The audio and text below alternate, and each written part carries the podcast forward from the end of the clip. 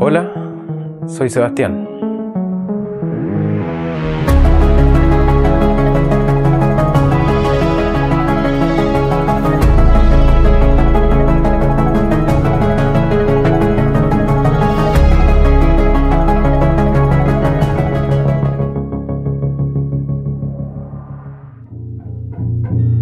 Historia sucedió en Talca, en un pueblo llamado Paso Nevado, y esto me pasó a los 14 años de edad.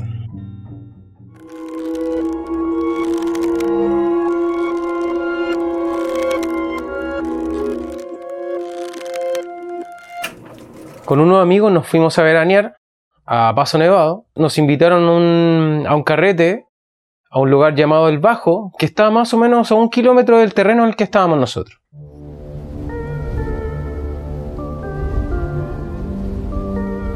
Resultado que nosotros fuimos con mi amigo. Llegamos al, carrete, estuvimos en la fogata, estuvimos tirando eh, tallas, pucha, eh, hablamos de nosotros.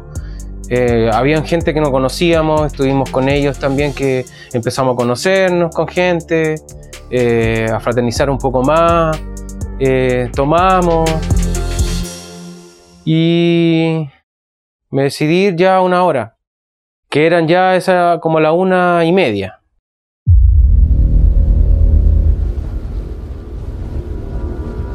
Me fui con un amigo con el que yo había venido a vacacionar a este lugar y decidimos irnos al terreno. Ya empezamos a caminar, a conversar sobre el, cómo estuvo el, el carrete, cómo la pasamos, hablar de la gente, pucha, nos dedicamos a mirar un poco el- eh, la luna, que en ese momento está, había una luz, luz de luna, muy bonito. Ya en un momento yo me empecé a sentir muy raro, porque empezó a suceder que en los costados empezaron a haber sonidos. Y a mí mi amigo me vio un poco acongojado. Me vio mal, en un sentido, y me preguntó, Sebastián, ¿qué pasa? Le dije, no, nada, nada, Brian, nada, sigamos caminando nomás, tranquilo, no te preocupes. Habían ruidos en los arbustos, eh, sonidos de, de pasos pisando eh, ramas, eh, pisando maleza. Toda esta situación me transmitía un poco de, de- de tristeza, a la vez un poco de miedo, y, y yo no sabía cómo disimularlo en un momento. Pasamos por un puente, el puente que da a un caminito llamado Balchi. Y llegamos a la parte donde pasamos el puente y llegamos a un palto. Estaba todo oscuro. Y lo miramos oh, y quedamos impresionados por eso con mi amigo, por el hecho de que nosotros jugábamos con- cuando chicos con mi, con mi hermano en ese lugar.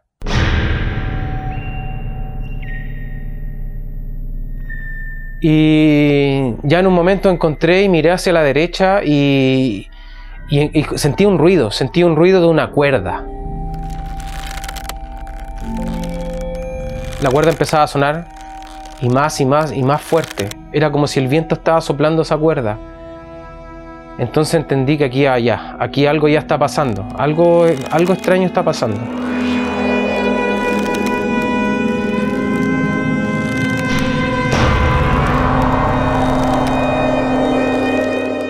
Seguimos caminando, decidí mirar hacia la derecha y veo un árbol donde vi una silueta de una persona colgada.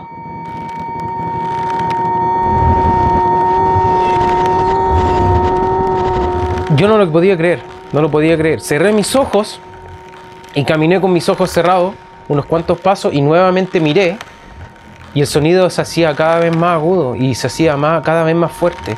Y la imagen, la imagen de la silueta no desaparecía, pensando que era la sombra de, los mismos, de las mismas hojas de los árboles que hacían la silueta de la persona. Y yo quedé, eh, plop, ya quedé mal, quedé mal en una situación como que muy traumado en ese sentido porque estaba, estaba muerto de miedo. Mi amigo no se dio cuenta de eso porque trataba de disimularlo de alguna u otra manera, contándole otras cosas, hablando nuevamente del carrete, de la, fogata, porque había muchas cosas que, que estábamos conversando. Entonces decidimos caminar el kilómetro que habíamos caminado desde el bajo al terreno y nos demoramos más o menos ahí unos 20 minutos, habrán sido. Al llegar al terreno con mi amigo, le digo, Brian, debo contarte algo. Me dice, ¿qué, qué, qué te pasa? Vi una persona colgada.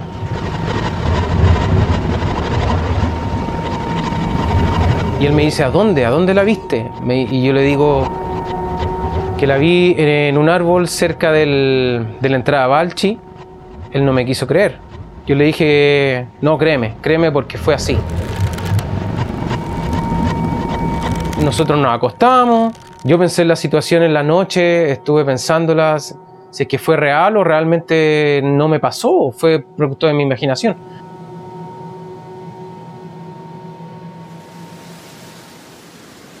Al otro día nos mandaron a comprar, fuimos a un almacén muy cerca que estaba muy cerca del árbol. En el almacén hablé con la, con la dueña, la señora Miriam, y le pregunté, eh, señora Miriam, ¿usted sabe de alguna persona que, que se haya colgado ahí o que se haya suicidado? Y me dice, claro que sí, amigo, me dijo. Hubo una persona que se colgó que era el finado Ramón. El, caballero, el pobrecito, perdió a toda su familia, me dijo. Y dicen que los últimos minutos antes de su muerte estuvo muy triste porque perdió toda su familia en un accidente, en esa misma parte. Ya comprobar que la historia era real y que era un hecho verídico, ya se puede decir que que realmente sentí esas cosas, que, fue, que, no fueron mentiras, fueron real. Tanto el miedo como el, la tristeza que me transmitió esta alma en pena.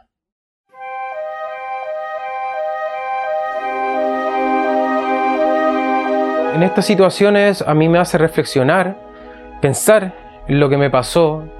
Eh, ya uno ya comprueba que es real, que estas situaciones ya son reales que le pasan a la gente, yo antes esto no lo creía, ahora lo creo. Lo creo porque me pasó.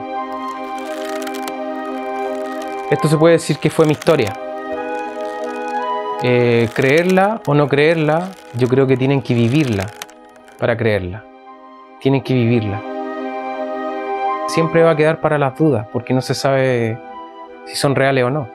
Siempre tiene que estar uno ahí presente, de para ver las cosas.